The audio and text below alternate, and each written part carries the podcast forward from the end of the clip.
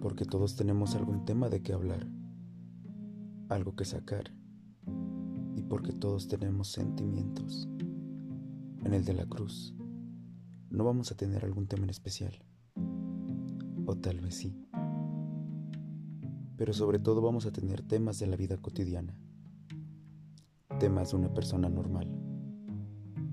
Con el de la cruz, quizá te sientas identificado quizá tengas esa confianza de sacar lo que sientes algún día, el de la cruz.